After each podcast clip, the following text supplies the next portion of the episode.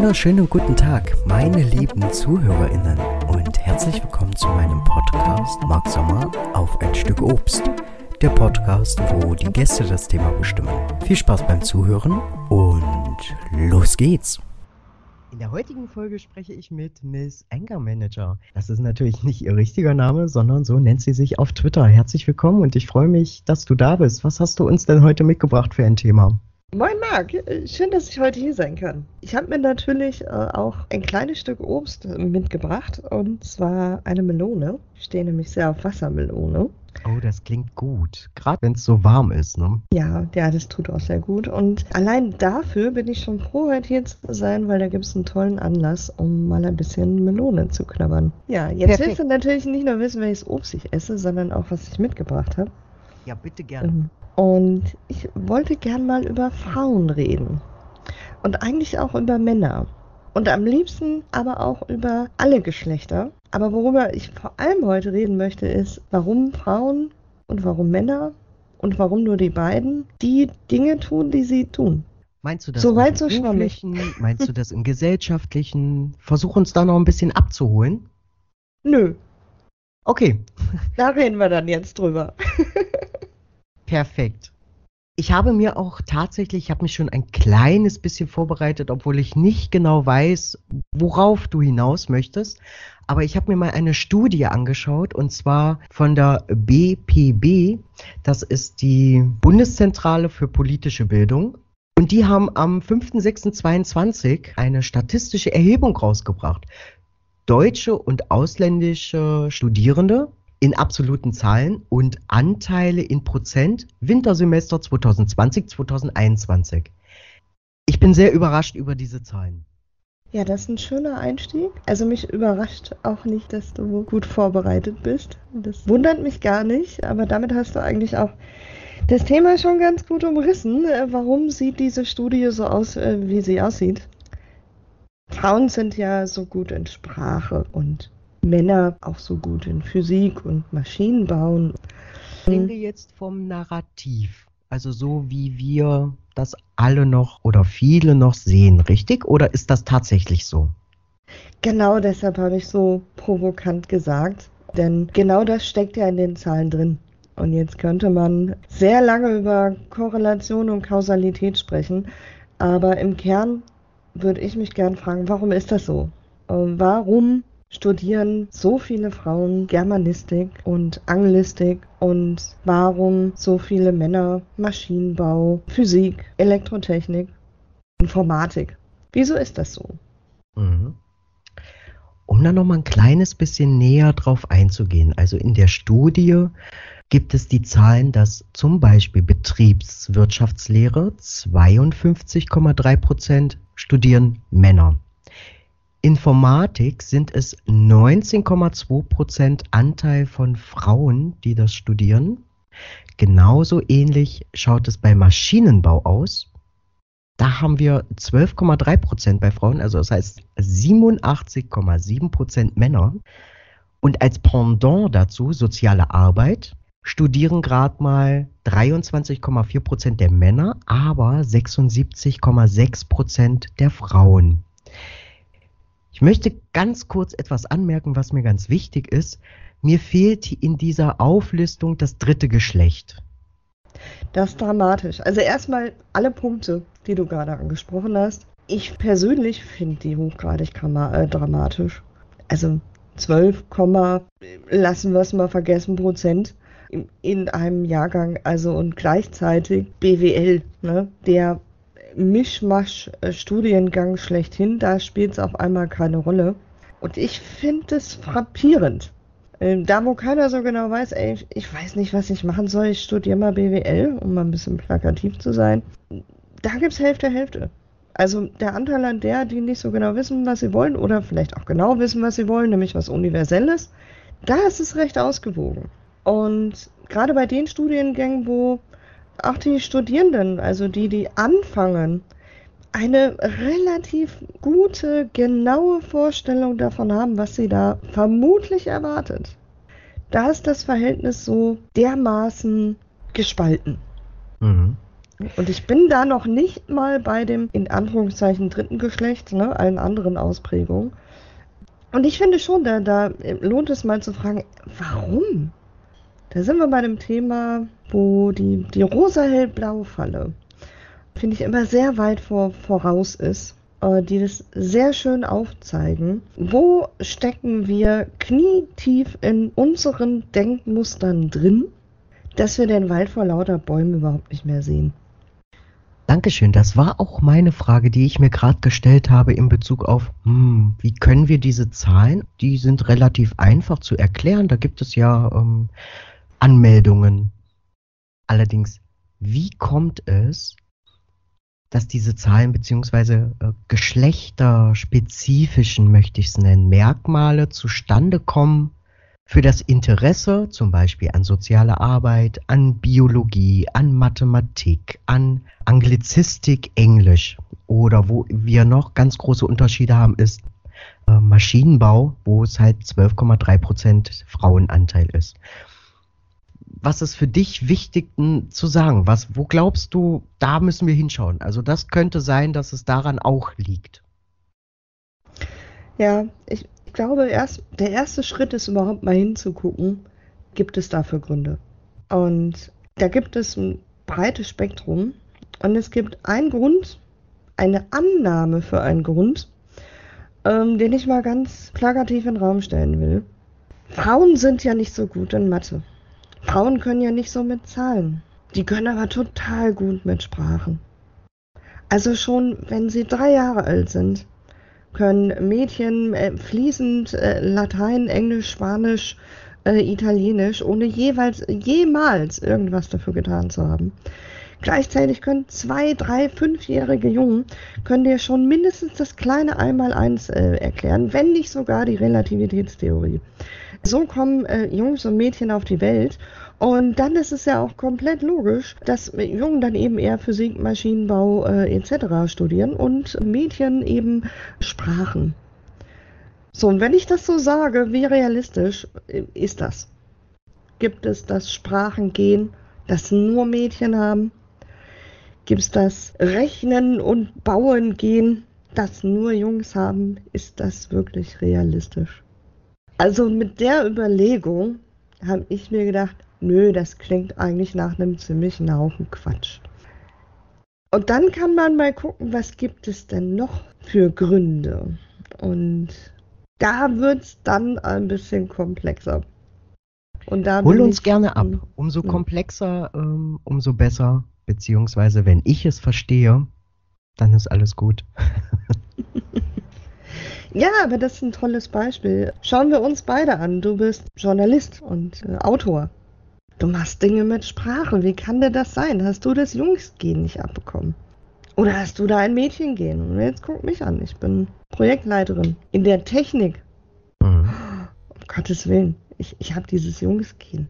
Wurden wir da falsch verteilt? Hast du meine Gene bekommen? Ich deine? Ich glaube nicht. ich glaube das ist sehr nicht. spannend. Weil da würde ich auch gleich an der Frage anknüpfen, denkst du oder hast du das Gefühl, beziehungsweise vielleicht auch schon mal erlebt, es könnte auch ein kleines bisschen mit der Erziehung zu tun haben. Erziehung im Sinne von, ich wurde typisch als Junge erzogen, also nicht mit Puppen spielen und so weiter und so fort. Und Mädchen werden typisch als Mädchen erzogen. Würdest du da ein, eine Korrelation sehen? Würdest du da einen Zusammenhang sehen? Oder ist das zu weit weg?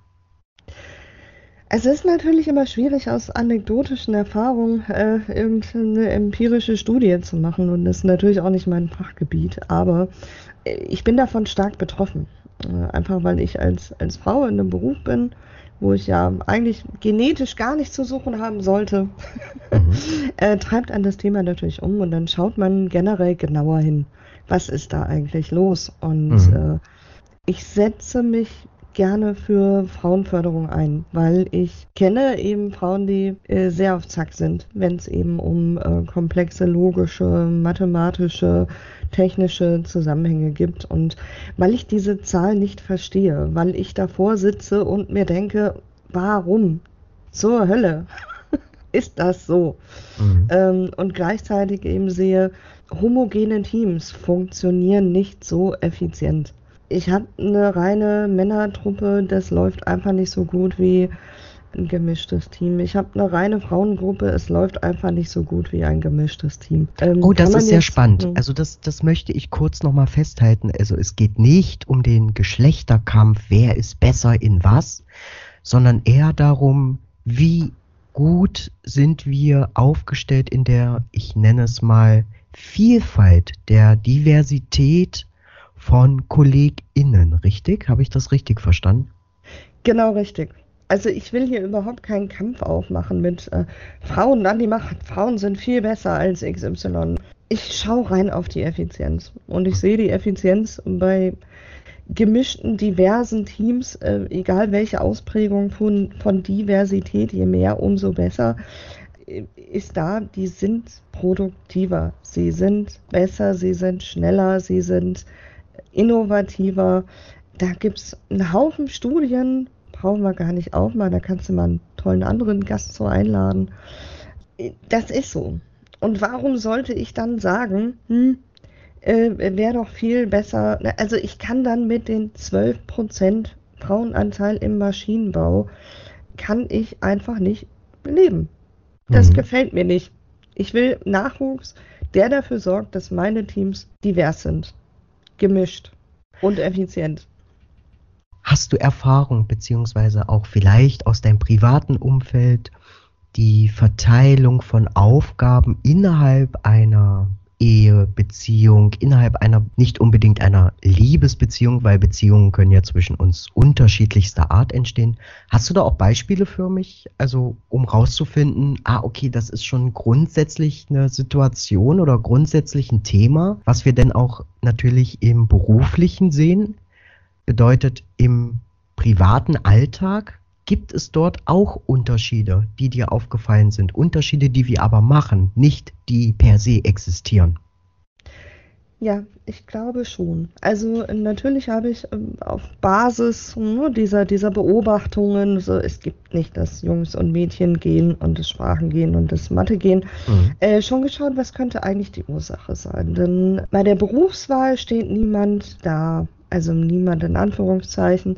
Aber in der Regel haben wir da nicht das große Problem, dass äh, Firmen sagen, nee, äh, wir wollen Frauen aber keine Ausbildungsplätze in technischen Berufen geben. Nein, wir wollen aber Universität, bestes Beispiel und Fachhochschulen.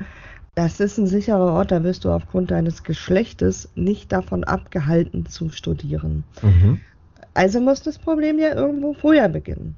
Und das ist sowohl bei Unternehmen für äh, duale Ausbildung als äh, auch Studiengänge, liegt es schon an den mangelnden Bewerbungen. Einerseits bei Männern in den pflegenden und, und äh, sprachlichen Berufen, andererseits bei äh, Frauen eben in den äh, technisch gedachten MINT-Fächern. Die Dinge, womit man am Ende auch in der Wirtschaft Geld verdient, und das ist ja auch mein Interessengebiet, da sieht es anders aus. Also schaue ich, was war davor? So, davor war in den allermeisten Biografien die Schule. Also schaue ich, was passiert denn so in Schulen? Was war meine Erfahrung? Was ist die Erfahrung äh, vieler anderer Lehrer bei Zeugnisverteilung? Und das ist nicht mein Vorwurf. Ne? Das sind äh, Muster, die haben wir so drin. Ich bin da auch nicht frei von. Du sprichst ähm, diesen Automatismus an, ne? der uns ja, gar nicht bewusst ist, sondern den wir einfach machen, weil wir ihn machen. So. Ja, weil wir auch nicht immer die Zeit haben, immer ne, alles umzudrehen und so. Gibt es ein paar Tipps, können wir nachher nochmal drüber sprechen. Jetzt sitzt da äh, Lehrer Dr. Specht und äh, der hat da die Jeannette, die hat in Mathe eine 2 auf dem Zeugnis und verkündet auch ganz stolz, Mensch, die Jeannette hat in Mathe eine 2 geschafft. Ist das nicht Wahnsinn? Als einziges Mädchen. Ein Mädchen, das in Mathe eine 2 freut mich total. Äh, dann kriegt der Jonas äh, seine Mathe-Note und dazwischen kommen noch ein paar Einsen und Dreien und Vieren und die ganze Palette einer Schulklasse. Jetzt kriegt der Jonas seine zwei. Ja, und der Jonas hat eine zwei. Was macht das? Es macht aus äh, Jeanettes zwei eine Ausnahme. Und Jonas 2 ist einfach eine 2. Warum ist Jeanettes 2 eine Ausnahme? Sehr spannende Frage.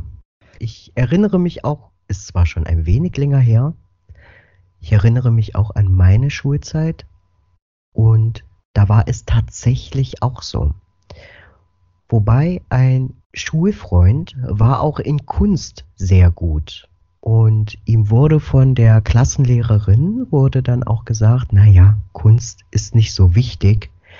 Schau, dass du Mathematik, Physik auf die Reihe bekommst. So, weil er da halt Defizite hatte, aus welchen Gründen auch immer, haben die Schulen beziehungsweise auch LehrerInnen ihn eher darauf getrimmt, gedrängt, wie möchte ich sagen, oder erzogen, anerzogen, sich eher auf die Themen zu konzentrieren, die vermeintlich wichtiger wären. Ja, das ist spannend, oder? Also, wir haben, glaube ich, in der Theorie ganz tolle Ansätze ja, äh, mit die Stärken fördern. Ne? Äh, Schwächen vielleicht nicht so sehen. Nur, die, wenn die Basishaltung ist, Jungs müssen ihre Stärken doch aber in mathematisch-technischen Komplexen haben. Und ich gehe davon aus, dann, und er ist zufällig ja auch, oh wow, auch gut in Kunst, aber hey, er muss aber unbedingt auch in Technik gut sein. Damit ist ihm ja auch nicht geholfen gewesen. Ich habe für meine Kunstfähigkeiten nie zu hören bekommen, mach mal lieber Mathe. Es ist toll, dass du zeichnen kannst und kreativ bist. Mach mal lieber Mathe. Mhm. Jetzt muss ich aber sagen, bevor man jetzt sagt, ah ja, die Lehrer sind's. Nee, sagt er ja, Thema komplex. Lehrer sind Menschen. Hat mich überrascht, ne? denkt man als Schüler äh, damals nicht, aber auch Lehrer sind Menschen. Ich kenne welche persönlich als Freunde. Also du möchtest uns einladen, jetzt noch ein bisschen tiefer zu gehen oder ein bisschen ursprünglicher. Ja, jetzt geht's in den Schlamm. So, okay. jetzt sind wir nämlich vor der Schulzeit Kindergarten, Kindertagesstätte, das Elternhaus, Freunde, Familie. Das war alles vor der Schule und da auch sehr prägend. Und ich habe zu oft gehört, dass mir auch im Erwachsenenalter Freundinnen, Bekannten äh, gesagt haben, ja, mit Mathe, ah, Mathe liegt mir nicht so. Ja, nee, das mit der Technik ist einfach nicht so meins habe ich nicht so viel mit am Hut, war früher schon so. Irgendwie kam ich da auch nie so rein, um zu denken, das ist, das kann kein Zufall sein. Denn, wie gesagt, ich habe es am Anfang gesagt, es gibt nicht dieses Mädchengehen, die uns alle schlecht in Technik und Mathe sein lässt. Das gibt es nicht. Das ist Quatsch. Mhm. Also warum gibt es denn jetzt so viele Frauen, die von sich sagen, nee, das mit der Technik, nee, das, das verstehe ich alles nicht. Da habe ich immer meinen Bruder gefragt. Oder bei uns hat äh, den Videorekorder immer der Papa programmiert. Mhm. Hm. Mhm, ach so. Also deine Vorbilder waren sich da schon sehr klar in ihrer Ausprägung. Das ist ja interessant. Das macht mich dann schon nachdenklich und ich piek's bei sowas gerne weiter. Dann hab's ja anfangs gesagt, ich will diverse Teams. Ich, ja. Ne? So, ich habe da eine Agenda, natürlich.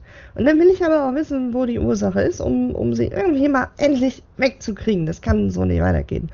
Und dann höre ich also von, von all diesen Frauen, ja, nee, Mathe nie und Technik nie. Computer, ja, mein Bruder hat ein Geschenk bekommen, aber ich nicht. Ja, warum nicht? Und wenn du jetzt diesen Computer gehabt hättest, was wäre denn dann passiert? Wenn du diesen Computer geschenkt bekommen hättest, du kriegst als Kind dieses Wundergerät, es war früher noch Amiga und C64, ich bin alt. Ähm, heute ist das bestimmt ein iPad, aber äh, damals waren das eben diese Wunderkisten und die waren groß und irgendwie spannend und die haben Dinge gemacht, die man nie woanders gesehen hat. Und als Kind bist du neugierig. Mhm. Und dann schleißt du um diese Wunderkiste rum denkst du, ey, was kann die? Warum macht die das eigentlich? Aber dann kommt dein Onkel ins Zimmer und sagt, ey, was, du spielst mit diesem Computer, aber du hast doch das ganze Zimmer voller Puppen. Mhm. Warum verschwendest du da deine Zeit? Der gehört, der, der gehört doch deinem Bruder. Dein Bruder mag Technik. Du magst doch gar keine Technik. Hm. Das ist ein Ding. Ja, spannend. Das bringt mich sehr zum Nachdenken, auch für meine eigene Einstellung, weil ich mich auch dran erinnern kann tatsächlich. Also es wurde, wie du sagst, der Vater hat dann etwas programmiert oder die Mutter hat halt dafür gesorgt, dass alle gut versorgt sind mit was auch immer. Allerdings ist dann für mich auch die Frage, wenn wir jetzt den Ursprung so ein bisschen analysiert haben, so auf unsere Laienweise, auf unsere einfache Art und Weise. Ich möchte dieses Thema gern in die Neuzeit, in das Heute bringen. Digitalisierung, das bedeutet, Schulen gehen ja jetzt mehr auf elektrische Geräte und äh, iPads und Tablets und so weiter und so fort. Was könnte passieren, beziehungsweise was, worauf müssen wir achten, dass wir keine Unterschiede mehr machen, sondern den Menschen, den heranwachsenden Menschen zu sehen, ohne ihn geschlechtlich einzuordnen, sondern wirklich zu sehen, was sind für Fähigkeiten da, wo sind die Defizite, wo könnte das Kind vielleicht Schwierigkeiten bekommen, sitzen zu bleiben, weil auch das ist ja heute noch ein äh, Thema, wo viele Jugendliche auch immer wieder unter Stress geraten, emotionalen Stress und auch körperlichen Stress. Wie können wir es vermeiden, in diese Kategorien zu denken? Hast du da einen Ansatz? Hast du da eine Idee? Ja, also erstmal sprichst du da einen mega spannenden Punkt an, nämlich kommt man heute überhaupt noch um dieses Technik, Digitalisierung drumherum. Nein. Und wenn man heute Frauen sagt oder Mädchen, ja, mit Technik, das ist doch gar nicht so deins, mhm. dann ist das ungefähr so, als hätte man zu Zeiten der Alphabetisierung gesagt, nein, dieses Lesen, Jasmin, äh, Chantal, äh, Jacqueline, das ist gar nicht dein Ding dann wäre die Alphabetisierungsquote bei Frauen noch viel frappierender, mhm. äh, wenn man das durchgezogen hätte. Also als allerersten, einfachsten Schritt die Digitalisierung als eine Grundkompetenz anzusehen. Mhm. Das muss jeder mitbringen. Nicht jeder muss programmieren können und nicht jeder muss einen Computer zusammenbauen können. Nicht jeder muss verstehen, wie Bits und Bytes und so weiter funktionieren, aber ich muss zumindest wissen, was ist so ein Bit und ein Byte. Als mhm. Beispiel. Ne? Und ich muss auch wissen, äh, was passiert, wenn ich so ein Gerät anmache. Also so mhm. Grundkompetenzen. Ne? Was ist denn so ein Internet? Grundlagen. Ich lerne auch das Alphabet. Das mhm. lernen auch alle. Und beim Alphabet sagt auch niemand, ja, das das lernt der äh, Michael nicht. Der ist ein Junge, der hat es nicht so mit Sprachen. Das sagt mhm. ja auch niemand. Also das wäre der allererste Schritt. Und das andere ist, wie, wie kriegen wir das hin, von unseren eigenen Vorurteilen wegzukommen? Die Gegenprobe. Würde ich Jochen sagen, na, das mit diesem Computer ist doch nicht so dein Ding, du hast doch das ganze Zimmer voll mit Puppen. Mhm. Würde ich Jasmin sagen, du, das äh, mit, mit den Puppen und so ist doch gar nicht dein Ding. Und das mit dem Sozialen, du bist doch eher die, die sich rauft. Ja, dann hast du dir halt mal das Knie aufgeschlagen. Ist doch nicht so. Würde ich das machen? Würde ich das Jasmin sagen? Spannender Ansatz. Das hilft oft. Mir auch. Mhm. Ich hatte gegenüber auch zu, Auszubildenden Vorurteile. Mhm. Positive, ne? man sagt ja immer, ah, gibt ja auch äh, positive Vorurteile. Ja, die helfen genauso wenig. Ja. Ich habe einem männlichen Auszubildenden unterstellt, dass er primär den technischen Anteil seines Ausbildungsberufs mag. Ich habe vorher nie mit ihm darüber gesprochen. Ich habe es einfach vorausgesetzt. Mhm. Das stimmte überhaupt nicht. Der mochte das Kaufmännische und das mit Menschen. Fand er viel besser.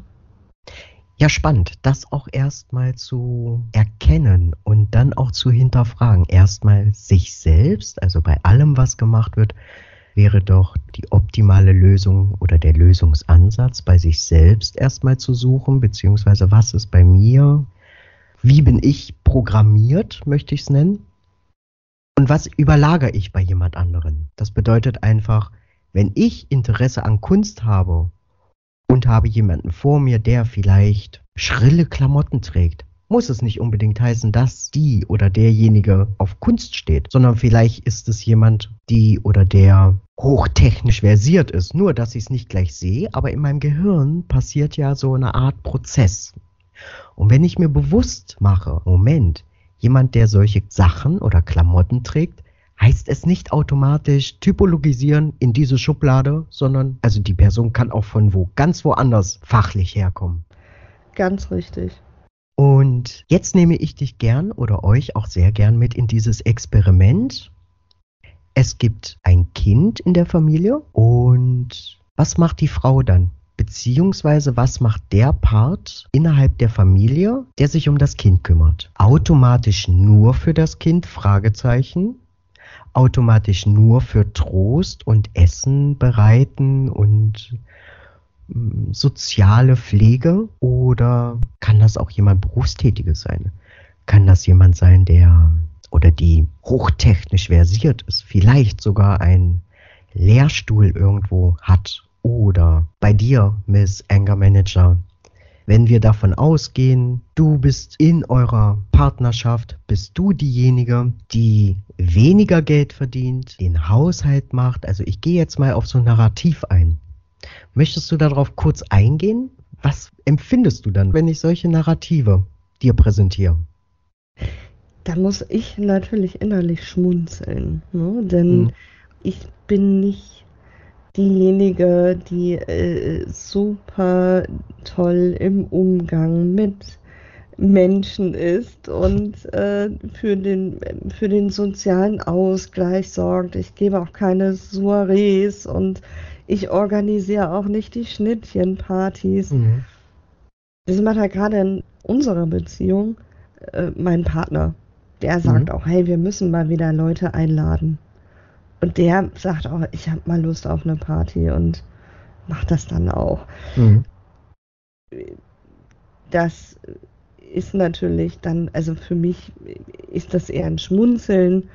ähm, wenn ich aber an andere denke, wo das durchaus so ist, wo da sehr klassische Rollen gefahren werden, ich finde da im Kern auch nichts verwerflich. Mhm.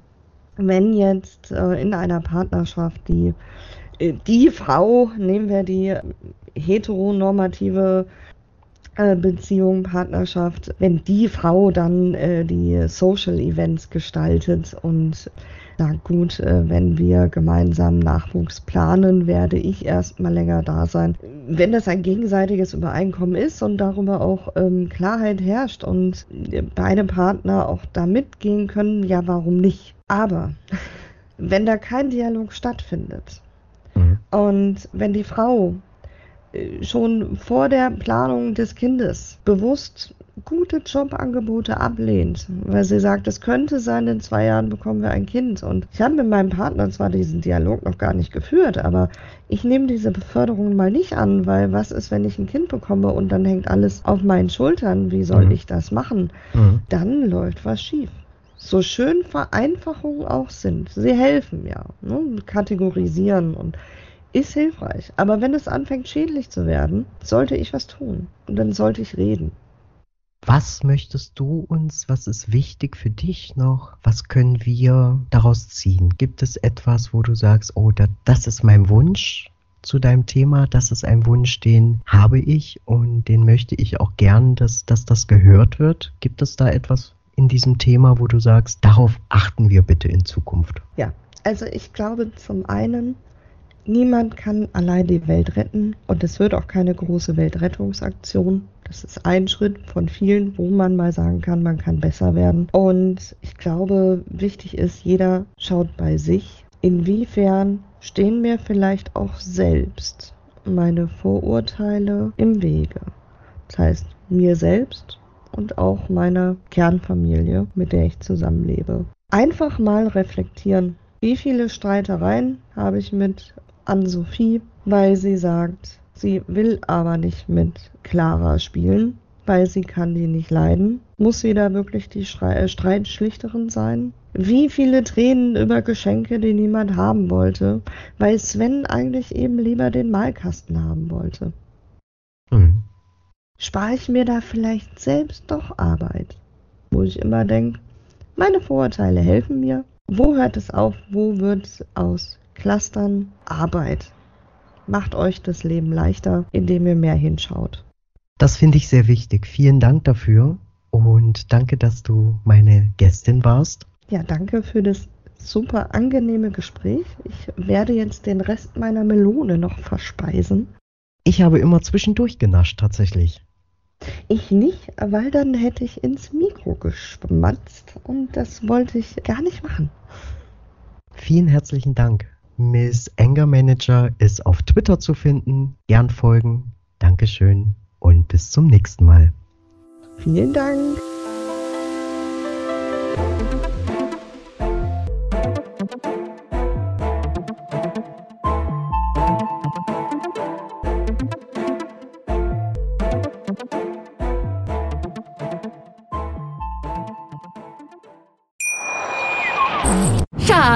Bin neu verliebt. Was?